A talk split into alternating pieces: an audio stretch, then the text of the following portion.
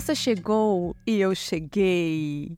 E eu fico tão feliz de ter esse momento. Eu espero tanto por esse momento da gente poder conversar sobre os mais diversos assuntos da vida aqui no Juliana Góes Podcast. E esse foi um ano importante pra gente, né? Um ano importante para mim, em muitos aspectos, um ano de estudar a fundo o protagonismo feminino. Entender quais são os elementos principais que compõem o nosso protagonismo, a nossa jornada que envolve confiança, a nossa jornada que envolve produtividade sem que a gente fique louca, a nossa jornada que, que merece ser próspera e que, no fundo, leva à liberdade. Os meus projetos falam sobre tudo isso e, e eu quero trazer para vocês esse pilar tão importante da confiança porque Conforme a gente vai conversando nas minhas redes sociais, aqui, o feedback que vocês dão no podcast, eu percebo que existem muitos elementos sabotadores da nossa confiança. E muitos deles são tão silenciosos que a gente não percebe. E o que, que acontece? A gente passa uma vida ali acreditando que a gente não é suficiente, que a gente não é merecedora, ou a gente tem uma autoimagem, uma autoavaliação muito desproporcional ao que a gente realmente é. E quando eu digo desproporcional, entenda como desleal. A gente está se diminuindo constantemente pelos sabotadores internos, pela pressão externa. Se a gente não trabalhar o nosso protagonismo, a nossa, o nosso autoconhecimento para saber filtrar o que vem de fora e para saber silenciar esse ruído que vem de dentro, a gente vai se tornando cada vez mais engolida por tudo isso. E aí o que acontece? Nossa confiança vai sendo minada e minada e minada, e você vai perder na sua vida, perder nos seus relacionamentos, perder na sua carreira, perder dentro de casa, porque eu entendo que a confiança é importante também para gente que tem filhos. Porque senão a gente nunca vai estar naquela sensação de estou fazendo o meu melhor, eu faço o meu possível, nunca vem o suficiente. E é muito tóxico viver assim. Então, Nesse episódio, eu quero mapear junto com vocês os principais sabotadores da confiança e também trazer boas práticas para você poder, é, eu não vou dizer eliminar os sabotadores, mas não ser mais refém deles. Eu acho que é esse o caminho. A gente também não precisa criar expectativas irrealistas, colocar a régua lá em cima, ai, minha vida vai mudar, os problemas vão sumir. Não é assim que funciona. Então eu gosto de ser realista, de ter os pés no chão e de me colocar de igual para igual como uma pessoa que já teve em muitos momentos a confiança ali muito reduzida, muito pequenininha e uma autoimagem, uma visão de mim mesma bem distorcida, muitas vezes depreciativa, né? E às vezes quando você olha meu palco, você não imagina isso. Então, eu, o que eu amo do Juliana Góes Podcast, a gente vem toda segunda aqui às 18 horas conversar sobre esses assuntos porque é o meu momento de vulnerabilidade. E o que, que é a vulnerabilidade? Quem está aqui há tempos já entendeu, mas eu preciso repetir. Vulnerabilidade não é a ausência da insegurança, nem a ausência do medo. A vulnerabilidade é a sua capacidade de se colocar verdadeira quem você é. É você encontrar força e coragem para se mostrar real. E isso é um baita movimento de confiança e de protagonismo. Então, ser vulnerável é importante e, e dentro do possível, eu me coloco aqui como alguém que também está em constante melhoria. Eu não me vejo à frente de vocês, eu me vejo ao lado. E se hoje eu estou aqui, eu dou a mão.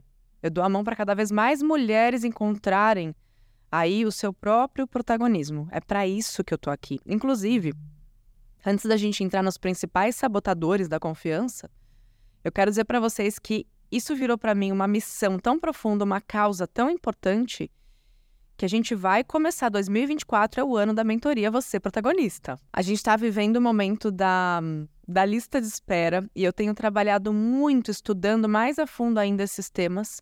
Eu identifiquei os quatro pilares da mulher protagonista e eu quero que você, assim, respire fundo, acolha o seu momento e perceba quais deles reverberam mais para você agora. Confiança, produtividade, prosperidade, liberdade, que a gente falou no começo. Qual deles é o seu real objetivo agora? E saiba que eles estão entrelaçados, eles têm uma interligação e eles se retroalimentam. Então, quando você amplia, fortalece um desses pilares, você está ganhando nos outros também. Por isso é importante olhar para eles em conjunto que é o que a gente faz na mentoria.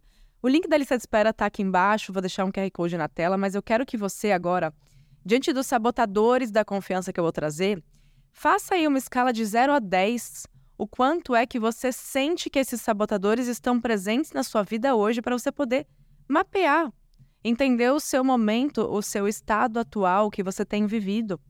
O primeiro deles é um que para mim é o que pega mais, tá, gente? Então aqui enquanto vocês se autoavaliam com acolhimento, porque o primeiro já já vou falar, é autocrítica excessiva.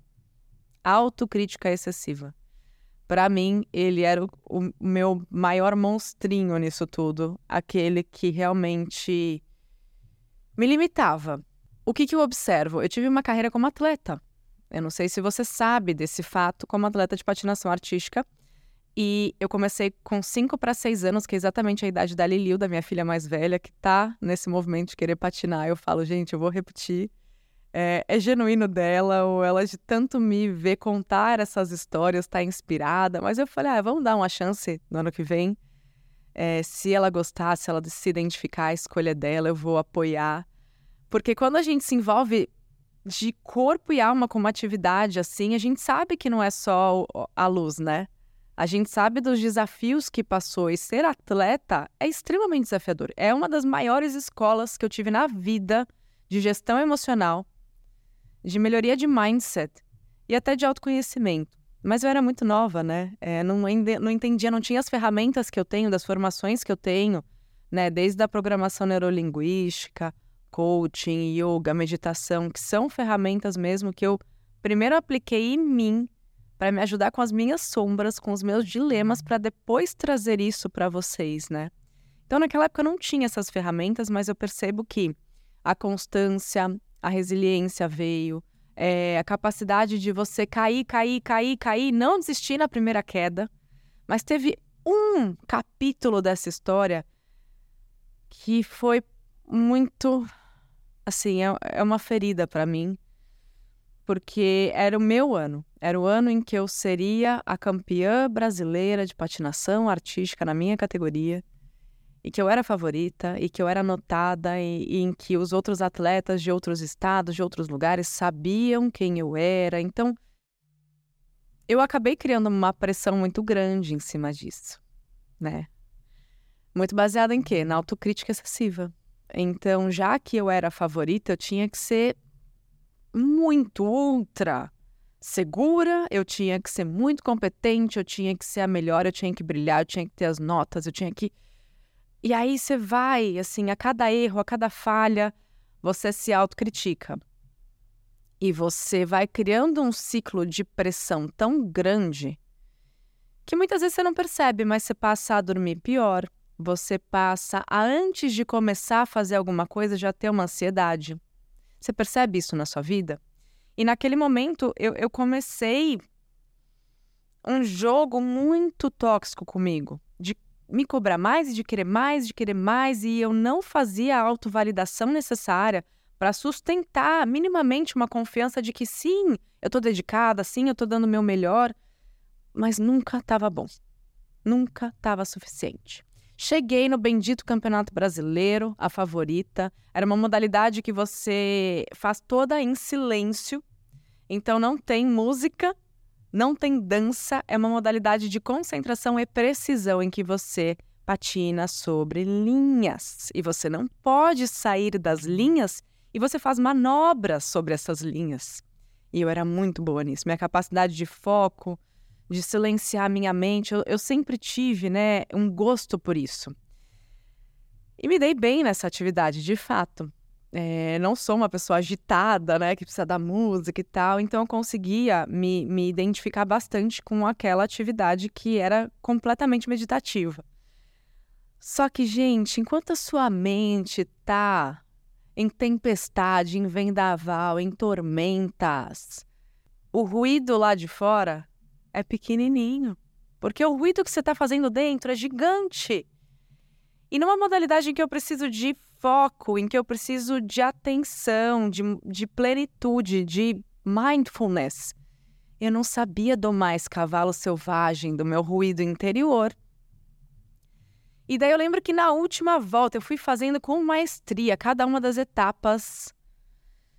E na última volta, eu sinto isso na corrida até hoje, gente, eu não vou mentir para vocês. Quando vai chegando no final, eu coloco tanta pressão em mim, mesmo tendo as minhas ferramentas, que hoje eu já consigo me pegar no pulo. Naquela época eu não sabia o que fazer, mas eu tenho uma tendência a quando tá chegando no fim, vem aquela cobrança, tem que ser perfeito, tem que ser bom, você vai terminar, já fez bom até agora, então faz melhor. E ainda vem isso. Só que eu entendo como eu silencio, antes eu não sabia. Então quando isso veio, eu estava terminando e eu comecei a sentir fraqueza nas pernas, eu comecei a sentir ansiedade, eu não sabia o que era isso, eu não sabia nomear isso. Eu não conhecia esse fluxo emocional. O que aconteceu, minha amiga? O que, que aconteceu? Aconteceu que na última manobra que eu fiz, eu perdi totalmente a minha presença. Eu fui engolida por esse ruído interior. E eu queimei. Queimar é quando você bate o pé no chão. E você. É como se anulasse o que você fez anteriormente. Então eu não cheguei a ser desclassificada, mas eu perdi a medalha de ouro. Eu perdi o prestígio por mim mesma. Eu perdi a confiança em mim. E eu confesso que eu nunca mais fui a mesma naquela modalidade. Porque eu não tive amparo, eu não tive recursos, eu não tive alguém me instruindo, eu não tive uma mentora que me ajudou a entender que faz parte falhar. Mas a minha autocrítica excessiva, ela não parou aí, ela continuou por muitos anos até eu realmente mergulhar no autoconhecimento e entender que sim tem jeito quando a gente se conhece, se percebe e sai desse lugar de estar tá tão envolvida nas emoções, você passa a se observar mais, a se olhar de fora como se você estivesse se observando no palco da vida, mas você é a plateia. Isso faz com que essa autocrítica, com que esse envolvimento, sabe, quando você fica até sem fôlego de estar ali numa situação, se julgando, criando várias histórias na sua cabeça, sai, se observa. Eu não sabia fazer isso. Então, a autocrítica excessiva foi uma questão muito limitante para mim. A segunda questão de um sabotador que eu trago, né? Então, para, calma. Numa escala de 0 a 10, como é essa autocrítica para você hoje? Como é que você cria essa noção de valor de quem você é, do que você faz? Tá sendo o suficiente? Você reconhece que você fez o seu possível, o seu melhor? Não? Então, numa escala de 0 a 10, mede o quanto que isso está sendo problemático na sua vida, sendo que Zero é menos problemático, é menos desafiador e 10 é bastante desafiador, tá? E passando aqui, outro tema que correlaciona muito com a patinação é a comparação. Né? A gente já fez episódio aqui sobre isso, eu não sei se vocês estavam. Mas é a comparação constante, não é? Comparar, a gente vai se comparar, faz parte da natureza do ser humano, mas a comparação constante ela te coloca num lugar de você até sentir que tem que provar algo para os outros, porque você está ali se comparando. E, e, naturalmente a comparação é desleal, a comparação é burra, aquela narrativa que eu já trouxe para vocês, porque muitas vezes você se compara com o palco do outro. Você não está comparando o seu bastidor com o bastidor, você compara o seu bastidor com o palco do outro. Isso sempre vai ser desleal. Isso não vai te levar a ter bons resultados, a ter uma boa análise. Isso não te ajuda de forma alguma, a aprender ou se inspirar, porque você já se coloca num lugar em que muito provavelmente você já começa diminuída. Como que é isso hoje para você?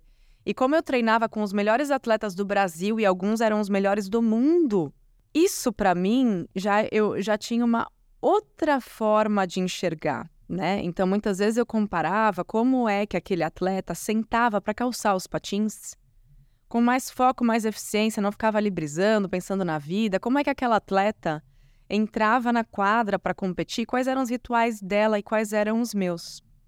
Mas não para ver o que estava certo e o que estava errado, não para entender o que era ai, excelente e o que era de repente medíocre da minha parte, né, mediano. Não. Eu olhava para me inspirar, para aprender. Então é diferente. Se você está tendo essa comparação, em que, na maioria das vezes, você sente inferiorizada, eu preciso dizer uma coisa para você com muito cuidado e com muito carinho, com muito respeito. Quem está se inferiorizando é você.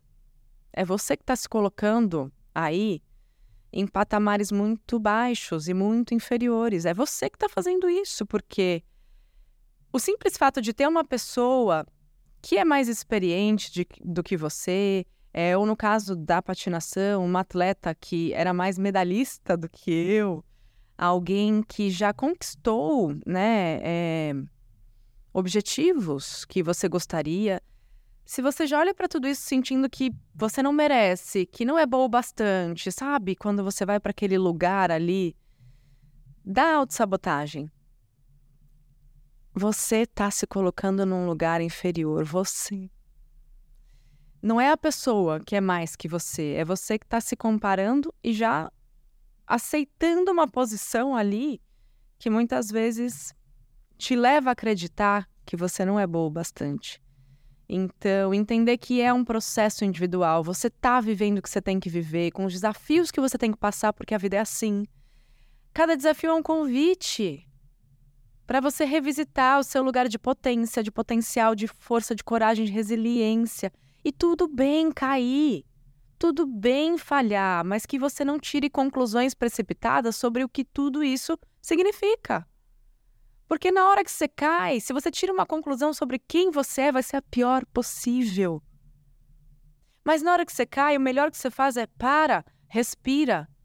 A única coisa que você tem que pensar é como eu me levanto, me respeitando, percebendo as minhas feridas. Me levanto ou pedindo ajuda para levantar, isso não te torna uma pessoa pior? Isso é autocuidado. Isso é protagonismo. Então, o melhor que você faz na hora de se levantar é respeitar. E quando você se reerguer, você se pergunta, uma coisa de cada vez. Você se pergunta o que isso me ensinou, de que forma isso me fortaleceu.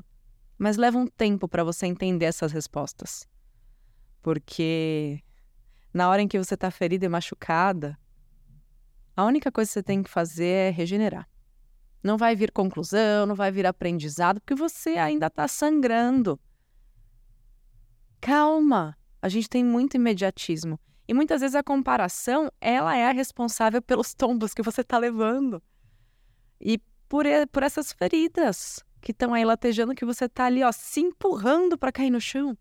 Com cada comparação desleal que você faz. Então, numa escala de 0 a 10, como isso ecoa na sua vida, quanto que isso está te limitando, minando a sua confiança. E por último, é uma questão que eu vejo assim, é, para quem já ouviu falar sobre a síndrome da, da impostora, ela é muito baseada no nosso terceiro sabotador da confiança, que é o medo do fracasso. O medo do fracasso te paralisa te leva para um lugar que você nem ao menos testa, você nem ao menos dá uma chance de fazer diferente. O medo do fracasso ele vai te aprisionar, possivelmente, na comparação e na autocrítica, sustentando todo o resto. Porque você não sai do lugar, você não se percebe. E como que a gente lida com tudo isso? Porque depois daquela competição, o medo do fracasso me engoliu, me engoliu de um jeito em que eu tive mais um ano praticando aquela modalidade, depois eu me desinteressei porque a ansiedade era tanta. E como eu disse para vocês, com baixa maturidade emocional, com falta de apoio psicológico ou de um profissional ou de uma mentora, eu não soube lidar com aquilo. E o medo do fracasso me levou a abstrair, a desistir. A palavra é desistir a desistir daquela modalidade que era a modalidade em que eu mais brilhava. Eu fracassei uma vez. E o que, que é o fracasso, né? O que, que é o fracasso? Poxa vida, eu venci todas as etapas, os torneios e as competições regionais. Depois eu fui indo, indo, indo, indo. Olha essa jornada! E eu só olhava para a medalha que eu perdi. Eu não tinha capacidade de reconhecer que o valor que a gente tem não está na medalha que a gente ganha ou que a gente deixa de ganhar, no prêmio, no aplauso. O valor que a gente tem está no quanto a gente se dedicou para chegar lá, eventualmente falhar, e no quanto que a gente vai dar um voto de confiança para recomeçar. Isso supera qualquer prêmio, qualquer medalha, porque tem muitos campeões e campeãs que não sabem perder. E assim como eu, quando perdi, desisti. Naquela época. Se eu carrego culpa disso tudo, hoje em dia já não tenho, assim, problemas com a culpa, porque eu entendo, eu consigo ver o outro lado. Ou seja, eu caí, eu me machuquei, eu respirei, eu levantei, eu regenerei, eu dei novos significados. Então hoje não tenho culpa. Mas se eu pudesse dar um conselho para mim lá atrás, é... parabéns. Os maiores atletas são aqueles que, no pior dia, saem da quadra de cabeça erguida. E mesmo que eles tenham desapontado a si, aos técnicos, ao, ao time, aos familiares, aos patrocinadores, o que quer que seja, mesmo que tenha uma torcida xingando, os atletas que se respeitam são aqueles que serão mais respeitados. Então respeita que às vezes você vai fracassar, que você vai falhar sim. Faz parte do jogo. Como é que tá a sua cabeça quando você sai aí desse ringue, dessa quadra, desse campo? Como é que tá? Então, hoje assim, é o que eu poderia falar para mim é você foi fora da curva. Não é porque falhou ali que você não tem mais valor. Porque, de fato, eu passei anos com a minha confiança lá no chão, né? E quais são as práticas que vão fazer a gente desenvolver, então, essa tal da confiança? Vocês sabem, né, que dentro do caminho do autoconhecimento a gente tem uma possibilidade riquíssima de ressignificar qualquer coisa. Qualquer coisa, inclusive, assim, as nossas maiores dores, os nossos maiores perrengues. E eu quero trazer para vocês, então, três práticas Autenticidade não tem pessoa melhor no mundo para fazer o que você vai fazer do seu jeito. Da maneira como você é, como você fala, como você se veste, como você porta, como você se levanta. Autenticidade, gente, praticada no dia a dia. Sabe como que assim, eu vou ser muito franca, é um assunto que pode até soar banal, mas eu acredito que depende do nosso olhar e da profundidade que a gente dá para aquilo. Para mim, cada ritual importa. Então, a maneira como eu me olho no espelho, a maneira como eu faço meu skincare, as histórias que eu tô contando na minha cabeça, que eu vou falar já já. A maneira como eu me visto, me maquio, a maneira como eu escondo o que eu não gosto, ou a maneira como eu paro de me importar tanto caso apareça. Então, eu acho que está muito nisso a nossa capacidade de nutrir a autoconfiança a partir da autenticidade. Então, não é mais sobre como os outros gostariam que fosse, não é mais sobre como o mundo acha que uma mãe, depois dos filhos, deve se vestir para ir na praia, ou deve se portar, ou deve dançar ou deixar de dançar. Não é como o mundo acha que uma mulher que se divorciou deveria agir, sair, deixar de sair, ver pessoas ou não ver pessoas. Quem decide é você. A autenticidade é você imprimir os seus valores nas suas escolhas cada vez mais intencionais. Então, o que você vai vestir não é mais para os outros. É claro que você vai num evento social, você quer ser vista? Quer, lógico que quer, eu também quero. Mas você tem que fazer isso para você, por você. Tem que criar ali aquela coisa da conquista de você mesma. A gente quer ser visto, a gente quer ser admirada, mas você está se vendo? Você está se admirando? E eu sei que não é simples, mas a gente tem que se comprometer minimamente a aprender a fazer isso, porque senão o olhar do outro, a admiração do outro nunca vai ser suficiente. E se eu me vejo, me enxergo, me admiro, mais, muito mais hoje em dia, mas ainda tem meus momentos em que eu me sinto insegura, aqueles momentos em que eu não tô no meu melhor. E vão existir esses dias, minha amiga, vão existir. A nossa capacidade de regenerando, ressignificando, é que fazem com que a gente saia desse ciclo mais rápido. Então, autenticidade, você vai se lembrar de mim. Cada vez que você fizer uma escolha da cor do batom, do jeito que vai pôr o cabelo, do não que você vai dar, da história que você vai contar, do ambiente que você vai escolher, autêntica, do jeito que você é, do jeito que você sentir. Porque vão falar, você fazendo ou não vão falar. Então que pelo menos você faça alinhada e congruente com quem você é, minha amiga. É isso que eu desejo para você. Comunicação positiva tem a ver com isso que eu falei. Que histórias você está contando? Então, se você está aí, como eu, naquela época, errei, perdi a medalha, fracassei, aquela coisa toda, contando uma história de que desiste porque você nunca mais vai conseguir. Olha só, treinou, treinou, treinou para chegar lá, era a favorita e perdeu. Que história você está contando? Então, quando a gente entende que boa parte do jogo do fortalecimento e do crescimento na vida envolve você observar os pontos mais desafiadores, os pontos de inflexão, as cagadas que acontecem. É isso, os prejuízos que acontecem. Quando você consegue ter essa visão do observador, que não fica se julgando o tempo todo, que já saiu da autocrítica excessiva, Aí sim você está fortalecendo o seu processo de autoconfiança porque você não está se empurrando e se jogando no chão de novo. Outro ponto importante aqui para a gente desenvolver então essa autoconfiança é a construção da resiliência. Resiliência, gente, é ela vem da física. Então pensa que você tem ali uma matéria que está num determinado estado e quando passa por um um desafio quando ela passa por um, um momento que mexe com ela, ao sair desse turbilhão, ela volta para o mesmo estado, né? Então, basicamente, é a água que era água, ela passou pelo calor, evaporou, depois choveu, ela voltou. A água é resiliente. Então, a gente pode ser resiliente quando a gente tá aqui num ponto A e para chegar no ponto B, foi um baita perrengue? Foi. Mas você chegou no ponto B,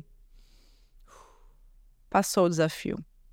Você não chegou se julgando, você não chegou ali acreditando que não é para você, ou seja, você conseguiu manter uma gestão emocional que te faz entender: caraca, passei pelo perrengue, mas olha, tô aqui. Bate no peito ainda por cima e fala: opa, sobrevivi. É isso.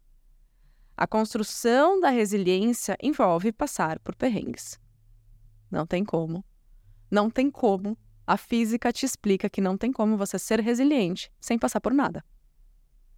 A resiliência depende, depende de uma mudança de estado, de um abalo sísmico aí nas suas bases, depende disso. Só assim. Então, de que maneira, agora eu te pergunto, de que maneira você pode se ver e se sentir mais resiliente? Posso dar uma dica? É olhando para trás, para um perrengue antigo, para um momento desafiador antigo, pare e pensa hoje de que maneira isso contribuiu para você chegar até aqui. Você não chegou aqui inteira? Mesmo machucada, desacreditada, precisando trabalhar o perdão ou o auto-perdão, beleza. Mas você chegou. Então, de que forma você se vê resiliente? Você já passou por isso, tenho certeza que você já foi muito resiliente.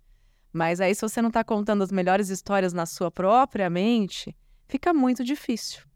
Mas muito difícil você se perceber de uma forma que você já é. Então, minha amiga, a gente nem sempre vai estar tá pronta para esses abalos sísmicos da vida. Não vai. Mas quanto mais incentivadora de você mesmo você for, sem esperar mais essa aprovação do mundo e dos outros, melhor você sai.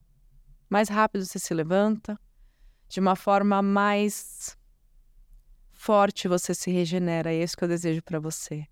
Se você sente que, que isso precisa, que isso pode, né? Porque precisar, né? Mas que isso pode, né? Isso, esse conteúdo que eu trouxe para vocês pode transformar a sua vida assim como transformou a minha, porque nesses anos todos foram centenas de milhares de mulheres que eu tive contato, impactadas pelo meu conteúdo e eu me comprometi com o nosso protagonismo, com o nosso fortalecimento, com o nosso despertar e, quem sabe, até com o nosso renascimento. Eu me comprometi. Não foi fácil passar 14 anos criando conteúdo e mudar de ideia no meio do caminho e trazer o autoconhecimento como uma missão de vida. Fui questionada, criticada, julgada, as pessoas não entendiam do que eu estava falando, mas eu continuei porque isso transformou a minha vida. E quando eu tô aqui é porque eu quero te apoiar. Se eu tô aqui, eu posso dar a mão para uma outra mulher e trazer junto, eu vou fazer. Então, se faz sentido desenvolver o seu protagonismo baseado nesses quatro pilares: confiança, produtividade, prosperidade e liberdade, a minha mão está aberta para você. Clica nesse link, entra na lista de espera da mentoria Você Protagonista. Eu estou muito feliz. A gente tem vários bônus para essa primeira turma, então vai ser muito especial. Vai lá, entende como funciona, sente-se para você e eu já tô pronta, de verdade. Dá uma chance, porque muitas vezes a gente tá deixando de acreditar que pode ser diferente. Mas só você determina que pode ser diferente, tá? Então eu desejo que você seja minha mentorada em 2024. É um projeto maravilhoso, muito lindo. E, e isso tá mexendo muito comigo, bem profundamente. Assim, eu sinto que nesses anos todos tudo que eu aprendi, tudo que eu passei, tudo que eu vivi, é, me fez chegar até aqui preparada para te receber, para te dar não só a mão, mas como um abraço. E se precisar também um chacoalhão para falar, mulher, vamos lá, que eu sei que você pode mais, para você viver uma vida muito mais livre, mais próspera, uma vida em que você sente essa admiração por você e por quem você está se tornando. Então tem QR Code, tem link aqui embaixo, aproveita os bônus especialíssimos e o descontão que eu preparei para vocês, minhas maravilhosas e protagonistas. Vamos juntas? Compartilhe esse episódio com quem precisa ouvir, com quem precisa receber essa mensagem. Avalie segue o podcast, porque isso significa muito.